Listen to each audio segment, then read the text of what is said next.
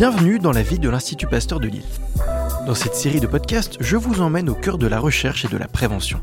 Au sein de la capitale des Flandres, focus sur ces hommes et ces femmes qui améliorent notre santé loin des regards. Alors que l'été touche à sa fin, les futurs projets de voyage des aventuriers se dessinent déjà. Afrique, Amérique du Sud, Asie, autant de destinations qui font rêver mais qui ne sont pas sans risque. Alors quels sont les bons réflexes avant un départ à l'autre bout du monde? La médecin Marine Leblanc nous répond.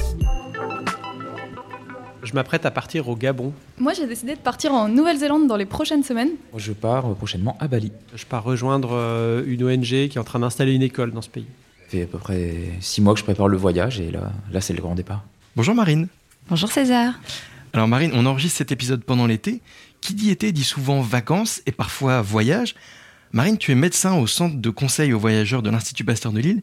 Tu réalises des, des consultations pour accompagner les gens voilà, qui partent en voyage et parfois les accompagner sur les vaccinations aussi. Au fond, aujourd'hui, c'est quoi le profil des voyageurs? Alors, bonne question, parce qu'en fait, le profil, on ne peut pas dire on a un profil type. Euh, on a plein de voyageurs euh, différents et c'est vrai que euh, on peut rencontrer euh, lors d'une même euh, vacation, on peut avoir des gens qui viennent pour un, un voyage plutôt classique. on part une quinzaine de jours. Voyage familial. Voilà, voilà, voyage familial, c'est les vacances typiques. Comme on peut avoir aussi des gens qui, qui envisagent un tour du monde. Ça Ouais. peut être des personnes qui partent faire de l'humanitaire, des gens qui, pour des raisons professionnels voyagent beaucoup à l'étranger dans des pays tropicaux, donc ils reviennent nous voir euh, par rapport à ça.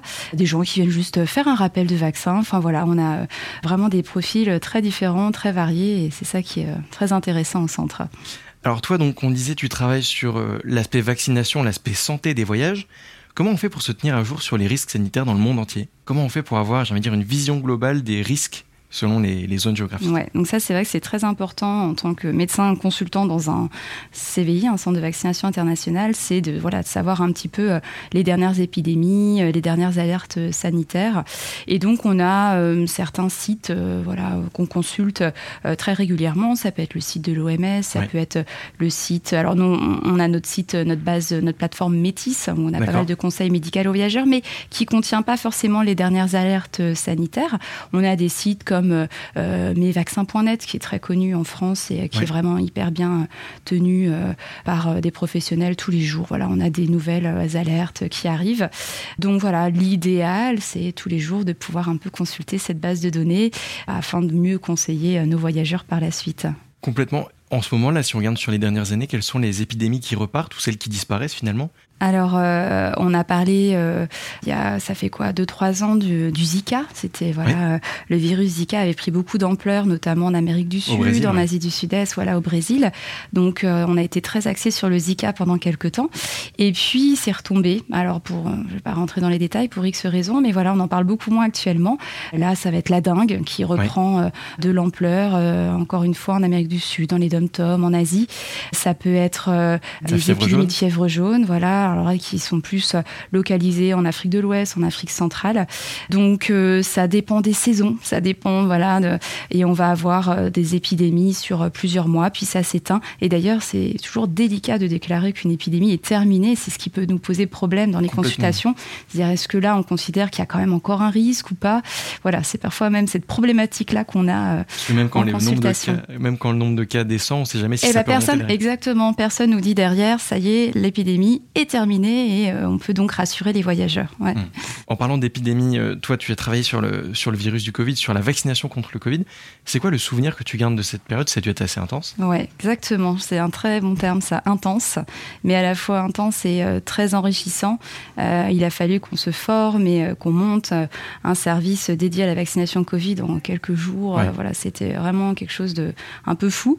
Vous étiez combien à vous en occuper Bah, on était vraiment deux collègues médecins, va dire, pour euh, monter un petit peu le site. Mais ça a pris très très vite de l'ampleur parce qu'on avait mis ça en place à l'Institut Pasteur de Lille euh, au moment où le gouvernement a demandé à ce que les centres ouvrent. hein. Donc ça a pris euh, limite 48-72 heures D'accord, euh, ouais. pour monter le site. Et peut-être un mois ou deux après, quand la vaccination s'est vraiment euh, généralisée, on a dû vacciner de plus en plus de monde. C'est là où les grands centres de vaccination ont ouvert, ce qu'on appelait les vaccinodromes.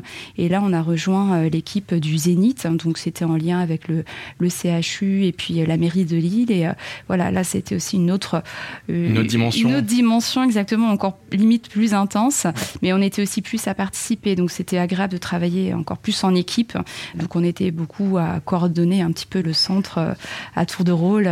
voilà. Et encore, maintenant, on est encore très liés d'ailleurs à cette équipe. On se revoit régulièrement parce que ça nous, a, ça nous a beaucoup marqué. Il y a un sentiment d'utilité, de fierté d'avoir fait oui, ça? C'est vrai qu'on se dit, voilà, on a pris part vraiment euh, à notre part dans cette épidémie et puis euh, cette vaccination. Euh, on est très fiers de ce qu'on a, pu mettre en place.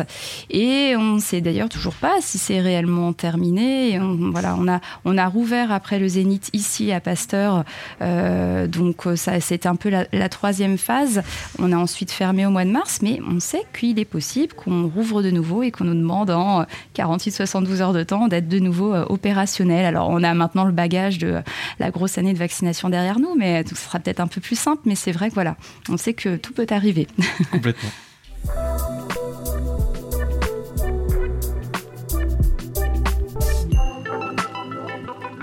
Marine, comment ça se passe au fond une, une consultation de quelqu'un qui voudrait partir en voyage et qui irait à l'Institut Pasteur de Lille pour se faire conseiller? Alors, euh, nos voyageurs euh, prennent un, rendez-vous, donc on les reçoit donc en, consultation, euh, soit seuls, soit à plusieurs, soit des grandes familles. Et donc la consultation, c'est toujours un petit peu le même déroulé. On va d'abord bah, s'informer un petit peu du voyage, voilà, ce qu'ils vont faire, ou les conditions de séjour, et puis ensuite voilà relier éventuellement le voyage à s'il y a des alertes sanitaires dans le dans le pays visité. ça va être ensuite de consulter les carnets de santé de, des différentes personnes, savoir s'il y a des mises à jour de vaccins déjà à prévoir, euh, notamment sur le tétanos, la rougeole, euh, ça peut être la grippe, euh, etc. et donc c'est vrai que c'est très important aussi de bien connaître les antécédents, si les, personnes ont des soucis de santé, parce que c'est aussi en fonction de ça qu'on va mieux préciser les choses. Et puis ensuite, bah, on rentre un peu dans le vif du sujet et on va un peu informer voilà, les voyageurs sur les différents vaccins qui pourraient être réalisés. Alors il y a des vaccinations qui sont obligatoires, donc là souvent les gens d'ailleurs viennent pour ça. C'est peut-être une vaccination fièvre jaune et on leur remet à ce moment-là le carnet international, carnet de vaccination international. Euh, soit on est plutôt sur une euh, une prise d'information et donc on va conseiller le voyageur sur les différents vaccins qu'on pourrait réaliser, mais on n'est jamais dans euh, cette prise de décision. On va pas leur dire il faut faire tel ou tel vaccin. On est plutôt voilà là dans ce rôle d'information et on laisse le voyageur décider parce que finalement d'un voyageur à l'autre, euh, on va pas forcément réaliser les mêmes protocoles vaccinaux, même s'ils sont exposés un, peu au même risque. Euh, on a tendance à dire que chaque voyageur a un peu sa propre perception des risques et mmh. donc il y en a qui vont aimer, ils vont préférer tout faire ça va, ça va les, rassure? ça les rassure. Ils vont passer un voyage, euh, on sait que ça sera voilà un voyage plus serein. Euh, et puis d'autres euh, qui vont pratiquement rien faire à partir, je fais que ceux qui sont obligatoires. Donc c'est vrai que c'est assez intéressant de voir voilà différents profils de voyageurs, des voyageurs très stressés, des voyageurs très sereins. Franchement, les très sereins, on les voit même pas chez nous, hein, ils viennent pas. et puis j'imagine que les voyageurs qui voilà partent pour la première fois pour faire un grand voyage ont énormément de doutes, de questions, et puis finalement l'étape santé avant le voyage, c'est celle la plus stressante peut-être? C'est vrai que fait, on a deux, quand on parlait des profils de voyageurs tout à l'heure, c'était profil de voyage. Là, on a aussi voilà les profils de voyageurs et on a des voyageurs qui sont plutôt voyageurs, ce qu'on appelle nous débutants. On sent que voilà, c'est un premier voyage à l'étranger, dans un pays tropical, où oui, ils sont euh, peut-être plus stressés, ils sont plus dans cette demande d'information, ils ont besoin d'être assurés. Et puis des voyageurs plus confirmés, où là, on sent voilà, on voit hein, déjà sur le questionnaire, ils ont fait plein plein de pays. Bon voilà, on se dit ils ont déjà un bagage derrière eux et puis euh, pas mal d'infos qu'ils ont déjà eues, mais on va renforcer aussi certains messages pour euh, qu'ils partent encore euh, mieux, mieux, préparés. Mieux préparés, exactement. Toi-même, tu as fait un tour du monde il y a quelques années. Tu étais allé en Asie du Sud et puis tu avais fait un peu d'Amérique du Sud, il me semble. C'est ça, Asie du Sud-Est, Australie, Nouvelle-Zélande et également Amérique du Sud, ouais. Ça influence aujourd'hui ta manière de faire ton métier de, de conseiller les voyageurs? Complètement. C'est vrai que je m'appuie beaucoup sur mes propres expériences aussi. Et finalement, quand un voyageur me dit bah, je vais partir en Thaïlande, forcément, ça me renvoie aussi à ma propre expérience. Ça m'aide aussi côté géographie, forcément. Et puis, euh, et puis c'est vrai que les voyageurs le sentent souvent. Ils disent ah ben, vous y êtes déjà allé ou euh, et je pense qu'ils apprécient aussi ça. Ils voient qu'on est aussi des médecins qui euh, voilà, on est un médecin qui voyage et on sait de quoi on parle. On va aussi sur le terrain entre guillemets. Et voilà, je pense que c'est vraiment un, petit plus. voilà, médecin qui fait des, consultations au CVI et souvent un médecin voyageur. Oui, c'est ça. Avoir, en plus de l'étiquette labo, l'étiquette euh, territoire, terrain, euh, qui est très forte. C'est pas un peu frustrant aussi parfois de voir des gens qui viennent te voir pour dire je pars à l'autre bout du monde, je change de vie? Ça doit donner des envies euh, assez fréquentes de, toi-même partir, non? C'est vrai, oui, oui, ça donne envie de repartir. Euh, bon, après, le Covid avait à un moment donné en même temps freiné tout le monde, mais là, c'est vrai qu'on voit, ça y est, ça ça, ça, se relance. Il y a beaucoup plus de familles qui organisent de nouveau euh, des tours du monde, mais du coup, ça me fait aussi réfléchir, moi qui maintenant ai un enfant, me dire bah, peut-être un jour me projeter sur peut-être un tour du monde aussi avec, avec, notre enfant. Voilà, donc voilà, ça reste dans un petit coin de ma tête. Ouais, ouais. On arrive à la conclusion de cet épisode. Marine, ce serait quoi ton conseil, toi, aux gens qui nous écoutent et qui vont peut-être bientôt partir en voyage? Eh bien, Je pense que c'est important de préparer son voyage, de savoir un petit peu euh, où on va mettre les pieds. Euh, ça permet euh, de voyager plus sereinement et du coup de passer des meilleures vacances.